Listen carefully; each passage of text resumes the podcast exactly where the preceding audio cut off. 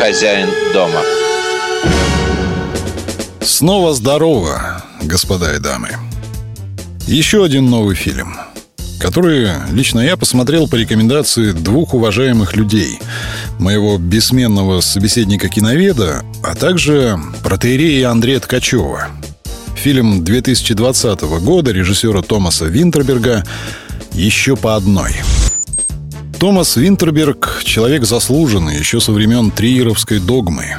Манифеста североевропейских кинематографистов, опубликованного еще в 1995 году, если мне не изменяет память. С тех пор много воды утекло.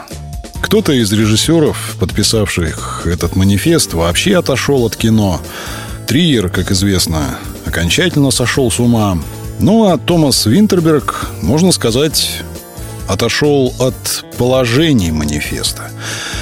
И хоть и не без рецидивов, но перевоспитался. Стал, можно сказать, нормальным человеком. Хотя, надо признаться, в последние годы я не очень следил за его творчеством.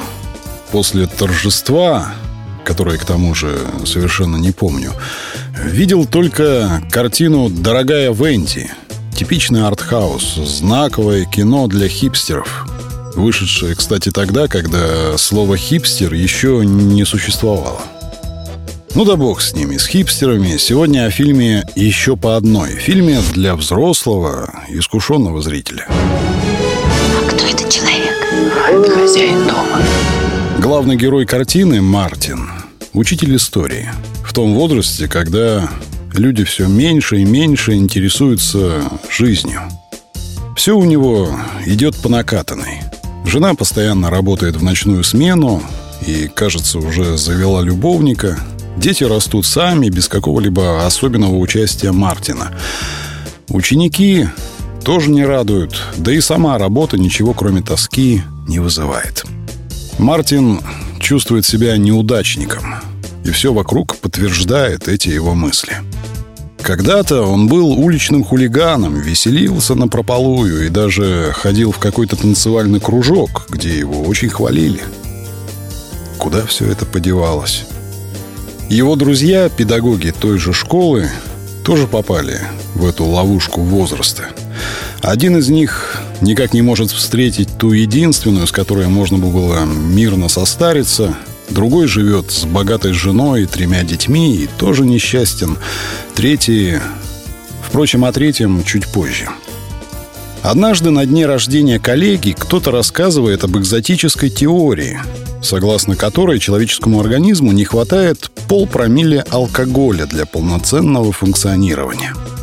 Учителя, пытливые умы, решают проверить эту теорию – Полпромилле, как я понимаю, это где-то 150 грамм крепкого алкоголя. Небольшая доза, но по той экзотической теории уровень опьянения нужно постоянно поддерживать. То есть протрезвел, накатил, протрезвел, накатил и так до вечера. Педагоги с энтузиазмом приступают к делу, и мир вокруг преображается коренным образом. Сложновато поверить в то, что взрослые мужики не знали о том, что под действием алкоголя улучшается настроение. Ну и мысль в разговоре скачет куда задорнее, чем на трезвую голову. Ну да ладно, может они просто никогда не выпивали во время рабочего дня, а именно это, выпивать на работе, основное условие теории полпромилле. Фильм «Еще по одной», он же не о вреде алкоголизма. Он о возрасте – Точнее, о наступлении возраста, когда уже что-то изменить трудно, но почувствовать себя живым, бодрым и, самое главное, нужным очень хочется. И не обязательно это ощущение приходит после 50 лет, а главному герою фильма Мартину явно за 50. Это можно ощутить и в 40, и в 45, все же индивидуально. Из четырех друзей-педагогов мне больше всего понравился третий, Томми – Самый взрослый из них, который ухаживает там за парализованной собакой. Он настолько увлекается теорией полпромилле, что вернуться к обычной жизни уже не сможет. Потому что не захочет вернуться. Этот момент один из самых щемящих в фильме. Когда человек спокойно и все понимает, делает выбор. Это происходит так обыденно, так просто, почти фоном, как это и бывает в жизни. И от того врезается в память крепко-накрепко. Впрочем, еще и потому врезается, что это, по большому счету, единственная трагедия в фильме. Она не главная, она для иллюстрации более общей мысли. Фильм «Еще по одной» Томаса Винтерберга. Умный, точный, тонкий. И именно своей деликатностью напрочь выбивается из общего ряда современных фильмов. Сегодняшние режиссеры, а может продюсеры, не знаю, считают, что если что-то не дано 15 раз крупным планом, зритель не заметит, не поймет, не оценит. Отсюда навязчивость, которая очень раздражает. Операторы буквально лезут в мозг. Композиторы нагнетают до такой степени, что уже хочется просто расхохотаться. Вот у Винтерберга все иначе. Аккуратно, четко, без лишних движений развивается режиссерская мысль. Не судите – не бойтесь, не унывайте, не умирайте.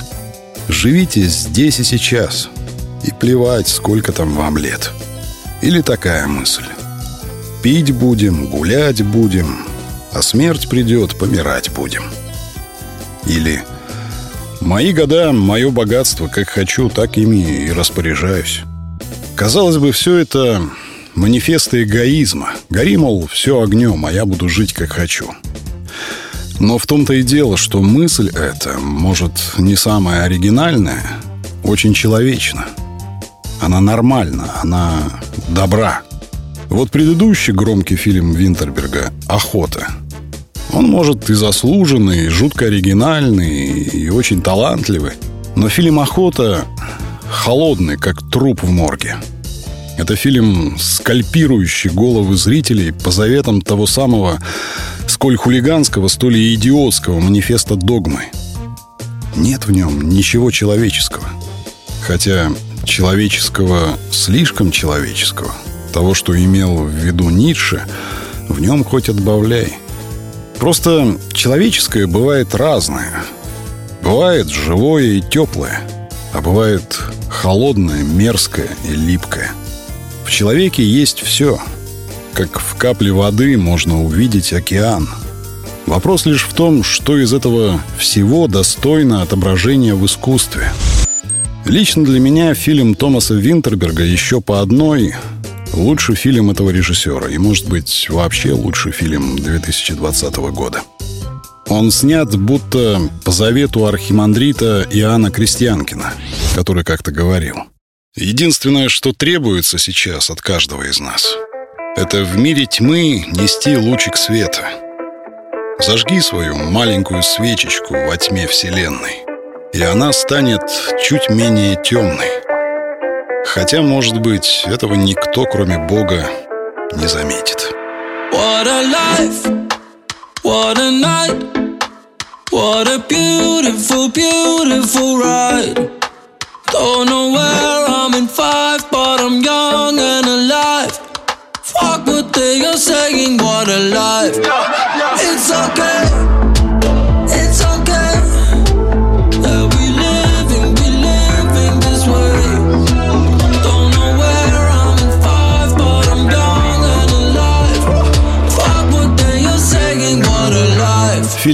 «Еще по одной» 2020 года режиссера Томаса Винтерберга. Посмотрите его. Он отвечает, кажется, двум главным условиям хорошего кино. Он о людях и в то же время для людей. Хозяин дома.